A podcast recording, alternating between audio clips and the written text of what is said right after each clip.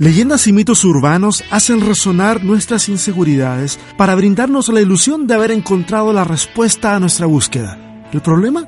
Que son mitos. ¿Hemos acaso construido una fe en Dios basados en suposiciones convenientes de creer? Bienvenidos y bienvenidas al capítulo 24 de Sobrevivir con Fe, el podcast.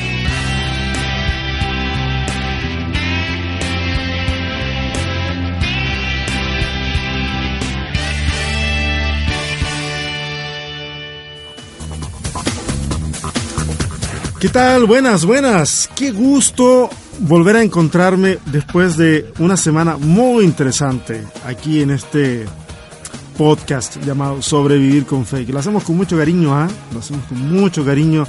Preparamos cada capítulo para que salga eh, lo mejor, lo mejor posible. Eh, los que me siguen también en YouTube u otras redes sociales, eh, se van a haber dado cuenta que esta semana salieron, salió un capítulo muy interesante sobre respuestas honestas. Cada semana va a ser un poquito más complicada la temática. No, no, no quedan muchas preguntas fáciles de responder, de intentar responder.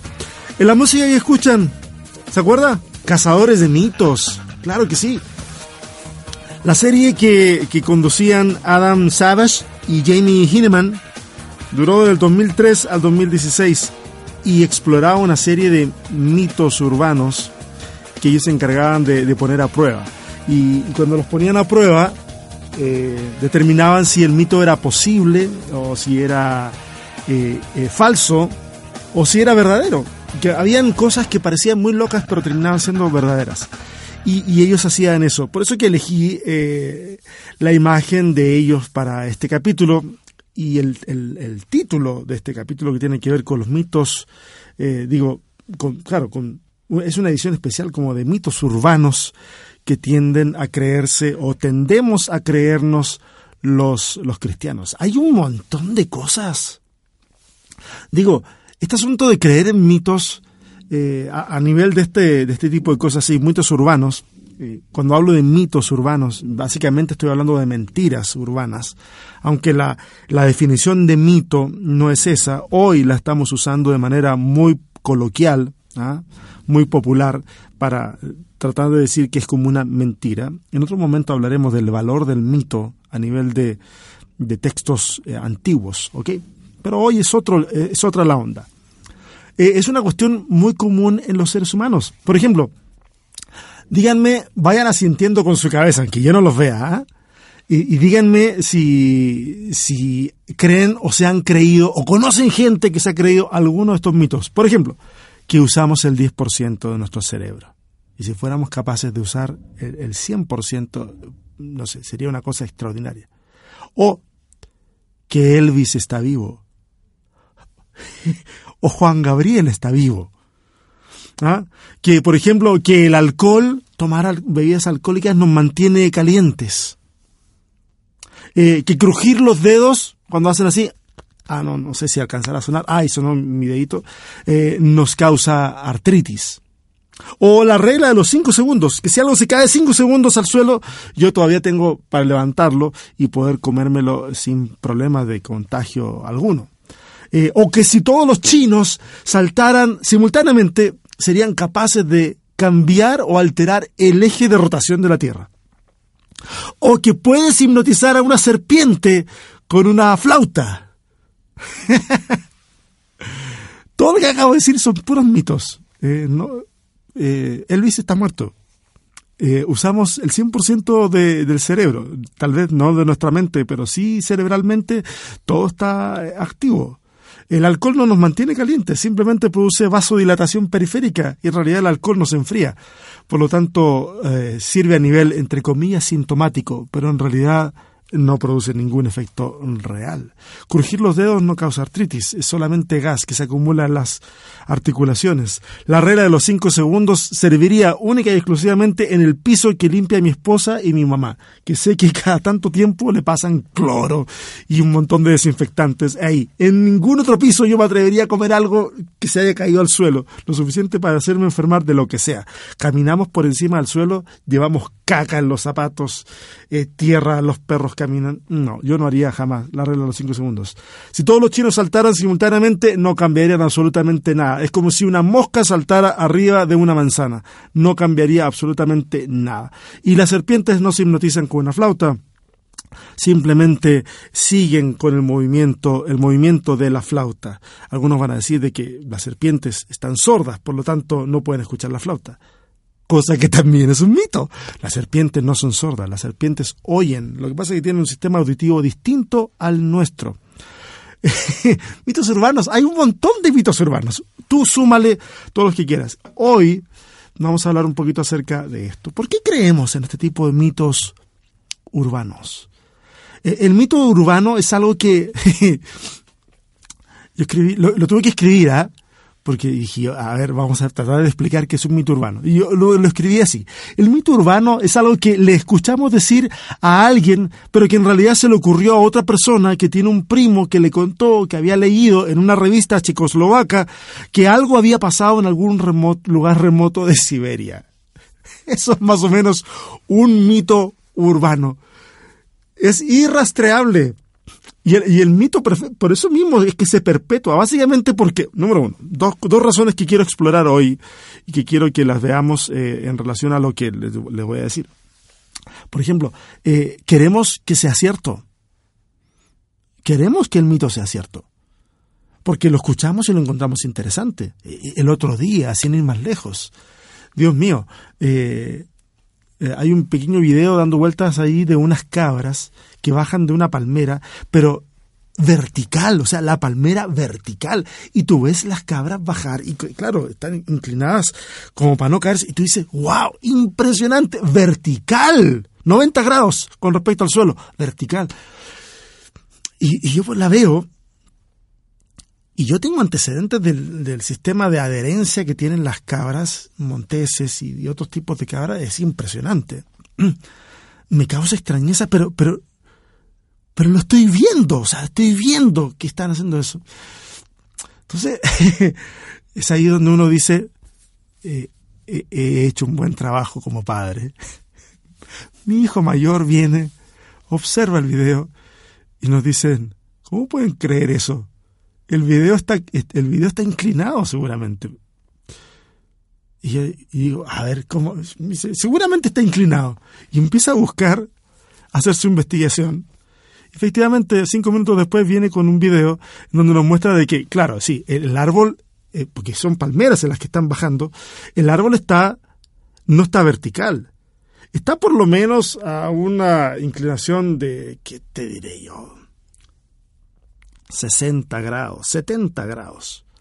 Lo suficiente como para que la cabra pueda subir y bajar sin violar las leyes de la gravedad. Entonces, luego me muestra, ¿viste? Dice, lo recortaron así y lo giraron. Y por eso que se ve que está como en 90 grados.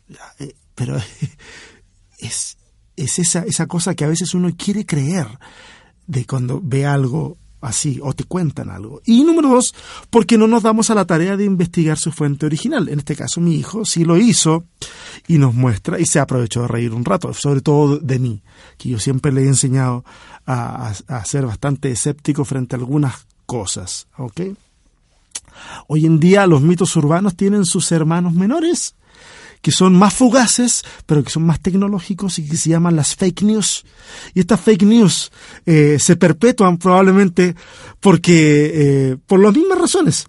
Queremos que sea cierto, eh, no nos damos a la tarea de investigar la fuente original. y si esto se, se, se, va más en el tiempo, seguramente esas fake news se van a transformar en otros mitos urbanos. ¿Ustedes se acuerdan cuando se publicó hace algún tiempo, el año pasado creo, un video de Vladimir Putin, que es presidente de Rusia, hablando sobre los homosexuales. ¿Se acuerda? E, ese video invadió las redes sociales y despertó una admiración hacia Putin entre los consumidores de este tipo de noticias, esto que eran más conservadores. ¿Se acuerdan? Seguramente usted lo vio. Lo viste en, en Facebook, lo viste en YouTube, en algún lugar. Ah, personalmente, y tuve que desmentir en varios lugares la veracidad de ese video, porque Putin en ese video no se refiere al tema homosexual. Pero como vemos de que el video es una entrevista formal, porque eh, en efecto fue una entrevista formal, y leemos los subtítulos, eh, eh, entonces interpretamos de que el trabajo de poner subtítulos es demasiado como para que sea mentira. O sea, además, en el caso de los que adhieren, al discurso propuesto en esta fake news o fake news, eh, lo que se expone da respaldo al pensamiento que ya se tiene. Entonces es muy sencillo creer. Ahí se cumple la primera regla. Queremos que sea cierto. Eh, y no investigamos la fuente. Básicamente, la fake news, el mito urbano de este tipo, es una excusa para expresar lo que personalmente se desea creer, pero con el aval de una experiencia distinta a la nuestra. E, es mejor decir, pero mira, tal autoridad dice tal cosa, que nosotros decir, yo pienso tal cosa. A veces porque tenemos un problema de autoestima, a veces porque no, no sé qué, qué, qué es lo que pudiera ser lo que nos ocurre. ¿Se acuerdan que yo toqué ese punto, esa cuerda, cuando hablé de ecología y hablé de una frase atribuida a Albert Einstein que no es cierta, que no es de él? Esa que habla de que si nos quedamos sin, sin abejas en cuatro años se va a extinguir la raza humana. ¿Se acuerdan? Que la frase era falsa por dos razones. Una, no la había dicho Einstein y número dos, eh, no, la raza humana no se extinguiría si no hubieran abejas.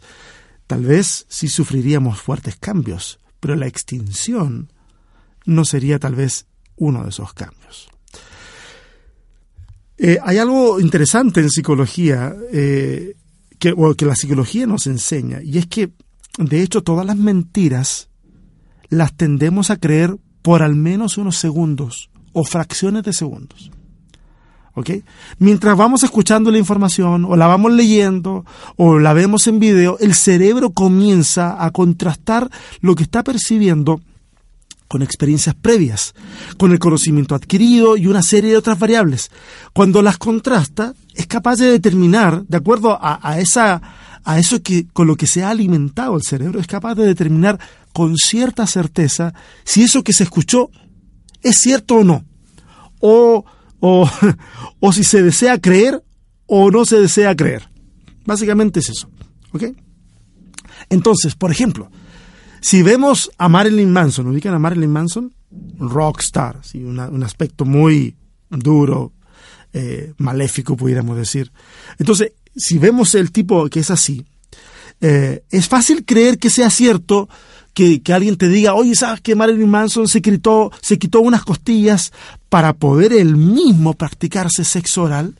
Entonces uno dice, oye, si basta con mirarlo, o sea, para saber de que eso es verdad pero no lo es, o sea, no es cierto. Me explico, me explico lo que estoy diciendo.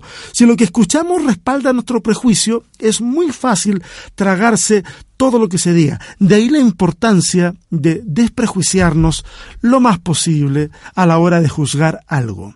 Ahora, es siempre como me cuesta avanzar porque voy diciendo cosas y siento la necesidad de ir como autocorrigiéndome, autocorregirme o como se diga. eh, eh, mira, eh, es imposible votar todos los prejuicios porque muchos de ellos nos ayudan como atajos mentales para poder tomar decisiones rápidas a la hora de determinar si algo es bueno para nosotros o no.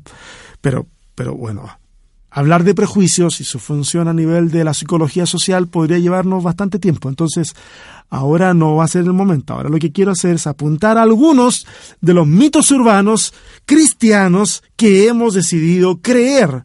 Y quiero desde ya, desde, desde ya, pedir disculpas anticipadas para los que se sentirán ofendidos por lo que voy a hablar. Y es que hoy más que nunca siento o sé que muchos se sentirán ofendidos o molestos al menos por lo que les voy a ir contando. Entonces, ¿están listos? Hoy quiero ver, déjenme ver cuántos tengo anotado. Uno, dos, tres, cuatro. Voy a mencionar más, pero voy a hablar solamente de cuatro mitos urbanos cristianos. ¿Ok? Mitos urbanos cristianos que hemos decidido creer. Número uno. El hoyo que llega hasta el infierno. Más o menos este mito viene de la década de los noventas, a principios de los noventas en realidad. Eh, y la historia básicamente es así. un grupo de científicos en Siberia taladran un agujero en la Tierra de aproximadamente unos 14 kilómetros, cuando de repente el taladro comienza a girar mucho más rápido. Entonces eso trajo como consecuencia de que se revisara el asunto y que se afirmara que el centro de la Tierra en realidad estaba hueco. Por eso que al dejar de hacer resistencia al taladro, comienza, o sea, de la Tierra presentarle resistencia al taladro, el taladro gira más rápido. Entonces luego pasan a medir la temperatura y descubren de que era muchísimo, muchísimo más alta de lo que se esperaba. Y también comenzaron a escuchar ciertos ruidos raros. Eh, primero tratan de explorar los alrededores en búsqueda de personas o animales y no descubren nada. Hasta que a alguien se le ocurre entonces eh, explorar más a fondo el, agujero que se había hecho y bajan un micrófono. Y lo que escuchan hizo que la expedición y el experimento se cancelara. Todos se fueron aterrados. ¿Qué escucharon? Voces humanas gimiendo de dolor. Luego de que esta noticia se da a conocer, un tipo noruego manda fotografías de una especie de, él dice que él va a explorar aquel lugar porque él no da, no da fe de lo que acaba de escuchar, entonces va a explorar ese lugar y se encuentra que del agujero sale un animal similar a un murciélago salir de ese orificio, un animal que jamás se le había visto.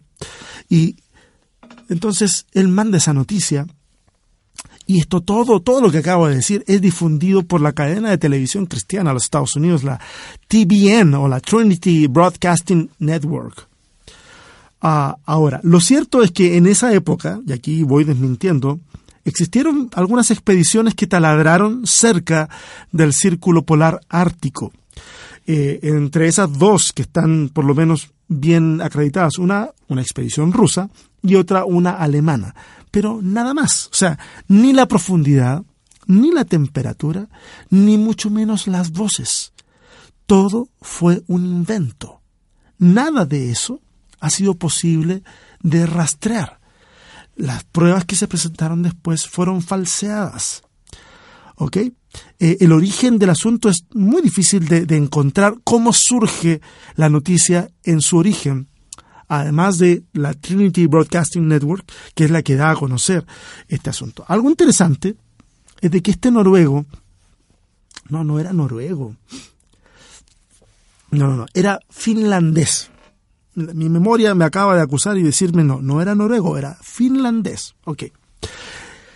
Este tipo que eh, mm, finlandés eh, que aportó información sobre el animal extraño y que incluso envió fotografías a la cadena de televisión y no solamente envía fotografías, sino que además envía la traducción de una noticia de uno de lo que él dijo era uno de los periódicos más importantes de Finlandia.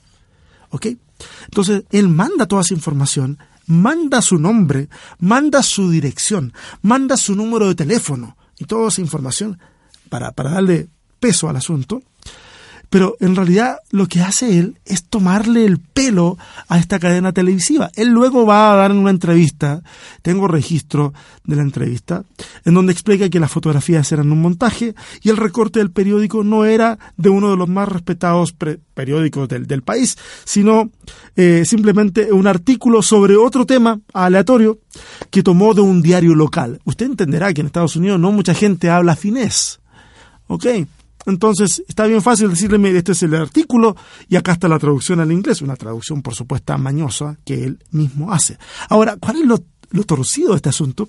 De que él estaba tan convencido de que había tan poco rigor periodístico que él dijo, no van a checar absolutamente nada de lo que yo diga, eh, porque además de él enviar todo esto, manda una referencia de un pastor que él conoce en California, y que dice que él está al tanto de toda esta información y que pueden checar con él incluso también. Esto antes de darlo a conocer. Como ustedes se darán cuenta, eh, eh, es como, como que brinda muchas garantías del asunto.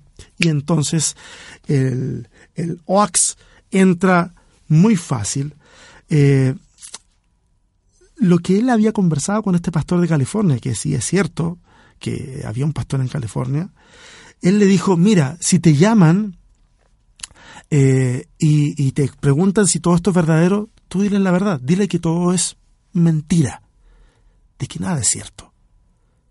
La pregunta entonces, ¿lo llamaron? Nunca, nunca lo llamaron. Interesante, muy interesante. Ok, no quiero ponerme a hacer reflexiones respecto de esto, porque después la cadena televisiva sale un, saca un comunicado que dice que, que no importa si es verdad o mentira, que a través de esta noticia dos mil personas aceptaron a Jesús en su corazón, etcétera, etcétera. El tema es que después de que el asunto se descubre, que el, descubrimiento dura un poco de tiempo, eh, porque la gente después quiere seguir creyendo, tú vas a encontrarte videos en YouTube donde hablan acerca de que esto es cierto, pero eh, termina al final siendo una risa para los escépticos. ¿Ok? Número uno. Número dos. Este es muy famoso. Este sí que es famoso. Es el día que le falta al universo. El día que le falta al universo. El mito dice más o menos así. La NASA comunicó que un hombre de apellido, eh, bueno, trabajaba para la NASA, ¿cierto? Harold Hill, consultor de la NASA, presidente de una compañía de ingeniería, dio a conocer una investigación en donde expresa que la NASA hizo, con ayuda de sus computadoras, eh, ahora, debo decir una cosa, esto está dando vueltas de, los, de inicio de los años 60. ¿Ok? O sea, no, no empezó el año pasado, tiene un montón de tiempo, va a cumplir casi 60 años este mito. Ok, eh, eso anda dando vueltas de, más o menos de inicio de los 60. Bueno, la idea es la siguiente. Esa computadora habría descubierto que al universo le faltaba un día completo, 24 horas le faltaban al universo. Entonces, luego de probar un montón de teorías, se encontraron con el relato bíblico de Josué, en donde habla acerca de, de que se detiene el sol. Y entonces, cuando van al pasaje de la Biblia, encuentran ese día que faltaba. Impresionante. Aunque no exactamente. Solo habrían encontrado 23 horas y 20 minutos. Entonces la pregunta es, ¿y dónde estaban los 40 minutos faltantes? Nuevamente, la Biblia tenía razón, porque en Primera de Reyes capítulo 20 se cuenta la historia del rey Acaz y cómo su reloj de sol retrocede por señal de Dios, 10 grados. Y ahí están los 40 minutos. Conclusión, la Biblia es verdad, la NASA lo confirma. Ok. Lo cierto es que la noticia tiene algo de cierto. Sí, hay un hombre real llamado Harold Hill y sí, él era presidente de una compañía de ingeniería y de hecho cuando él, este hombre, se convierte al cristianismo, comienza a dar charlas de ciencia y fe. En esas charlas, él alegaba eh, haber sido consultor de la NASA y explicaba la teoría del día perdido. Esa era una de sus conferencias. Durante muchos años esa conferencia pasó muy interesante, pero desapercibida por la, la opinión masiva. Esta noticia llegó a oídos de un columnista de un periódico en Indiana. La periodista se llamaba Mary Catherine Bryan del Spencer Evening World en Spencer, Indiana. Y ella publicó la noticia en 1969 y el resto es historia. Se regó como pólvora. Al cabo de pocos días tenían solicitudes de más de 1.500 medios alrededor del mundo para poder reproducir la noticia. Ahora, el asunto es el siguiente. Nunca se ha encontrado evidencia de una investigación así por parte de la NASA. Número dos, la NASA niega haber trabajado en su vida con alguna persona llamada Harold Hill, por lo menos de estas que tengan que ver con esta situación. Puede haber algún alcance de nombre, pero no, no este Harold Hill. Además, la tecnología para determinar la edad del universo con exactitud de horas es una tecnología que no existe, mucho menos en los años 60. Mastíquelo. Yo sé, está dando, venido dando vueltas desde hace muchísimo tiempo atrás. Y cada tanto tiempo esta historia se reinventa, ¿ah? se reinventa y la gente comienza a darle una nueva, como un revival a esta, a esta noticia. Ok, esta hora puede ser un poquito más sensible. ¿ah? Número 3. La renovación de las águilas. La historia dice, o el mito dice, que las águilas viven cerca de 70 años. Y a los 40 ya están envejecidas de manera severa. Las plumas están en mal estado, el pico en mal estado, las garras están muy largas. Y el ave debe tomar una decisión, renovarse o morir. Entonces sube al pico más alto y en ese lugar se quita las garras, se quita las plumas con su pico y rompe su pico contra las rocas. Y pasará luego de eso cerca de cinco meses sin comer, aislada en ese lugar muy alto.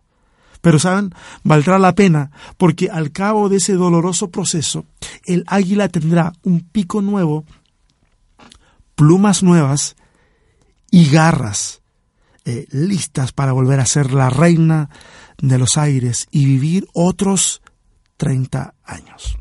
El texto bíblico que se utiliza para hablar de esto, Isaías 40:31, entre otros, los que esperan en Jehová tendrán nuevas fuerzas, levantarán alas como las águilas, correrán, no se cansarán, caminarán y no se fatigarán. No es un mal mensaje. No es un mal mensaje, no es una cosa tóxica. El mensaje está muy bonito, pero ¿qué dice la zoología? Que es la ciencia que estudia los animales. La zoología, yo encontré que dice tres cosas por lo menos. Número uno, que las águilas no viven más de 22 años y que los casos de águilas que han llegado a vivir 30 años o más, o un poquito más, son rarísimos, pero rarísimos. Número dos, que un águila es incapaz de sobrevivir cinco meses sin comer. Y número tres, arrancarse el pico para que le crezca uno nuevo, que le crezca uno nuevo, es tan inverosímil como si nosotros nos sacáramos los dientes a pedradas a la espera de que nos crezcan nuevos dientes. No haré más reflexión al respecto, ahí lo dejo. Número cuatro. ¿Ok? Número cuatro. La computadora llamada La Bestia. Una computadora, yo escuché esa noticia de primera fuente. Yo recuerdo que a mi iglesia en algún momento hubieron predicadores que hablaron directamente de esa noticia. Y nosotros estábamos aterrados. ¿Ok? esta computadora llamada La Bestia. Una computadora que en Bélgica, estaba en Bélgica, tendría la información de cada persona sobre la faz del planeta y sabría siempre su ubicación exacta. ¿Ok? Para mantener el control. Eh, hay que entender de que esta computadora de la bestia eh, ocupaba tres pisos de un edificio, o sea, tres pisos. Y estaba relacionada con la comunidad eh, europea, el mercado común europeo de, esa época. Eh, cuestión que estuvo muy en boga de identificar a, estos países con figuras o símbolos del apocalipsis, ¿ok? Entonces todo esto como que le daba mucho sustento a toda esa narrativa, esa interpretación de ver de la Biblia y ver los hechos que estaban ocurriendo. Ahora, la noticia, esta noticia de que existía esta computadora y que tenía ese propósito y, todo lo que se siguió inventando al respecto, apareció en una, revista norteamericana llamada Christian Life en 1976. ¿Ok? Ahora, tres meses después de que se publica esa noticia en la revista, un autor cristiano llamado Joe Musser, o Musser, le escribe a la revista para explicarles de que esa era una teoría que él había inventado para una novela que estaba escribiendo. Tenía pruebas para mostrarles de que es una cuestión totalmente de su invención. Ahora, de ahí en más, todo lo añadido es ficción y deseo de creer. Versiones más o menos similares a estas están en las noticias, por ejemplo, no pensaba hablar de esto, por ejemplo, de que en Estados Unidos de, aquí a cierta fecha, poquitos años más, o creo que este año, o el próximo año, creo, según la última noticia que leí, eh, fake news por lo demás, eh, todos los bebés tendrían, van a salir del hospital con un chip y que en ese chip va a ser para que los localicen, etcétera, mil cosas y que esa es entonces la marca de la bestia, ¿ok? La forma de tener control sobre todo el mundo. Eh, mis amados amigos, los que me están escuchando, Cuando yo leí por primera vez esta, esta noticia, esa noticia, eh, por supuesto que mi sentido común me dijo, eso no es cierto. Pero no puedo creerle siempre a mi sentido común, porque sería demasiado arrogante pensar de que simplemente porque yo creo que no es cierto, no lo es.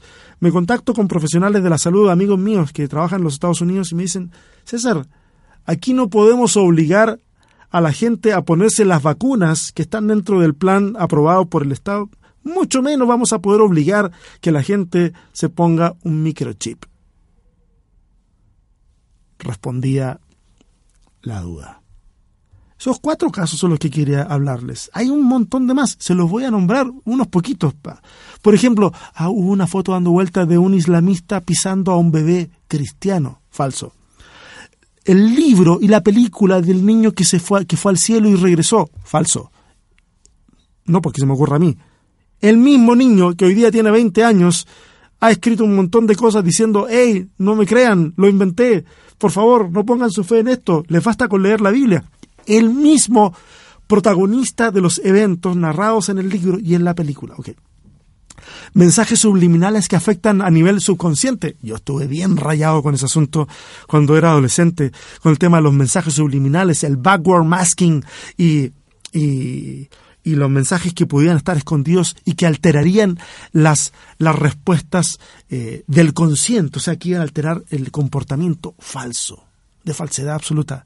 Nada que, se, eh, que tenga que ver con lo subliminal es capaz de afectar lo consciente, a menos de que se esté consciente de eso. Algunos aludieron en esa época al experimento de la Coca-Cola y las palomitas, donde aparecía de repente un asunto que decía, eh, tiene sed, tome Coca-Cola, tiene hambre, coma palomitas. Eh, la misma empresa que fue la encargada de viralizar esto y que mucha gente comenzó a utilizar como lo subliminal, como la gran moda del marketing, admitieron de que los resultados lo falsearon y que sí, hubo un incremento en la venta de Coca-Cola y de las palomitas porque en ese momento lo único que había para comer y para beber en, el, en el lugar donde se hacía el experimento era Coca-Cola y palomitas, no había otra alternativa. Falso la bueno hay una me lo voy a saltar a uno. Eh, la, la puerta del la puerta del ojo de la aguja. Se acuerdan que Jesús habla de una de una parábola y habla acerca de que es más difícil que un rico entre al reino de los cielos más fácil más difícil eso que un camello entre por el ojo de una aguja. Toda una teoría respecto de una puerta en las entradas de Jerusalén en donde el camello debía sacarse los mercaderes si llegaban a cierta hora las puertas principales estaban cerradas, podían ingresar solamente por esa puerta, el camello debía despojarse del cargamento y desde pequeño enseñarle a caminar de rodillas para poder pasar por ese, lugar y entonces ingresar a la ciudad. Bonito, maravilloso, lindo, todo lo que tú quieras. En otro momento hablamos de eso. Falso. Falso los esqueletos gigantes que comprueban la existencia de, de Goliat y de los anasitas. Falso a pesar de que el Smithsonian eh, creo que tiene algunos registros de haber tenido gigantes ahí que fueron destruidos. No obstante, aunque fuera así, no podemos eh, eh, pretender de que sean los mismos tipos de gigantes de los que se, se narran en el texto bíblico. Eso sería, por lo menos, inducir al error. o, por ejemplo, otra cosa, la sangre del sudario que se extrae un fragmento, un raspadito por ahí y se lleva a un laboratorio para que hagan una datación de la antigüedad de esa sangre y los del laboratorio le dicen no podemos datar esta sangre porque esta sangre es de alguien que todavía está vivo, no es una sangre de alguien que haya muerto. Y sobre eso hay sermones en, el Internet. Y incluso la persona que supuestamente lleva esta sangre también lo cuenta. Y evidentemente la reacción emotiva de la gente es maravillosa. Pero lamentablemente el hecho es falso. Ya estuve proveyendo antecedentes para los otros, de estos solamente quise referirme. Ah, ¿Por qué necesitamos que nos cuenten historias fantásticas para que nuestra fe se sustente? ¿Necesitamos que la NASA nos diga que lo que creo es verdad o que lo que tú crees es verdad? ¿Necesito evidencias que hagan ver que lo que creo es real? Y es por eso que yo, con todo el respeto que le tengo a Josh McDowell, eso de evidencias que exigen un veredicto, eh, son evidencias que se presentan como en un caso que en realidad no, no va al asunto, porque este asunto tiene que ver con la fe, no con la cantidad de evidencias que del otro lado, en el mundo académico, te van a decir, no, esa evidencia está falseada, o eso no corresponde, o el criterio que se utilizó para esto no es cierto, etcétera, etcétera, etcétera. Así se mueve el mundo de la academia. Ahora, quiero decir algo, todos, de alguna manera, necesitamos algo de ayuda para nuestra fe, algo que nos brinde más apoyo. Pero así como esas muletas pueden ser útiles, el resultado de ver que esas muletas, muletas se hacen trizas frente a nuestros ojos no solo puede afectar nuestra fe, además terminan siendo un festín para todos aquellos que buscan la manera de reírse del cristianismo. No le hacemos ningún bien a la fe teniendo la voluntad de creer en este tipo de historias. No necesitas estas historias. No necesitas pruebas de que Dios existe. Esas pruebas, esas son las pruebas que no existen. Porque no hay esfuerzo humano que pueda poner a Dios en el tubo de ensayo para probar algo de Él. Ese es el desafío de la fe. ¿Podemos apoyarnos en argumentos que nos hagan ver lo razonable de creer en Dios? Sí, pero los argumentos, incluso los argumentos que son válidos, solo construyen una parte del puente de la fe. Siempre llegaremos al punto en el que tendremos que dar un salto. ¿Sientes tú acaso que estás en ese borde? ¿Acaso viste remecida tu fe por los desmentidos de este capítulo que, que son los más suaves que yo encontré por ahí? Sobre lo último. No necesitas de estos mitos. El mensaje de Jesús es más que suficiente para que podamos vivir conforme a la voluntad de Dios. Y cada vez que das un paso en esa voluntad, algo dentro tuyo crece. No siempre se puede explicar, pero está ahí. Es una fe sencilla, una fe que es capaz de no dar todas las explicaciones ni resolver todos los misterios, pero aún así, fe al fin de cuentas. Esto es mucho más sencillo. Esto no necesita tantos suplementos cosméticos para que sea verdad. Como hombre de fe que soy, yo puedo decirte, creo en Dios. Claro que sí. Hay algo dentro de mí que grita a todo pulmón que la existencia de Dios es algo totalmente real. Y no necesito a la NASA. No necesito historias fantasiosas para que esa fe crezca. No lo necesito. Necesito conectarme con mi prójimo. Necesito ver cómo es que el mensaje de Jesús, predicado hace dos mil años, sigue siendo tan efectivo hoy como en aquel entonces. Necesito, sí, ver cómo el rostro de una persona cambia cuando esa persona recibe esperanza, aceptación, cuando sabe que es totalmente amada sin importar cómo es. E, e, e, en eso, en eso yo veo que este mensaje es real, es digno de crédito, es verdadero. Y no en este montón de cosas que simplemente llenan de lodo la fe, la fe genuina, la fe sencilla.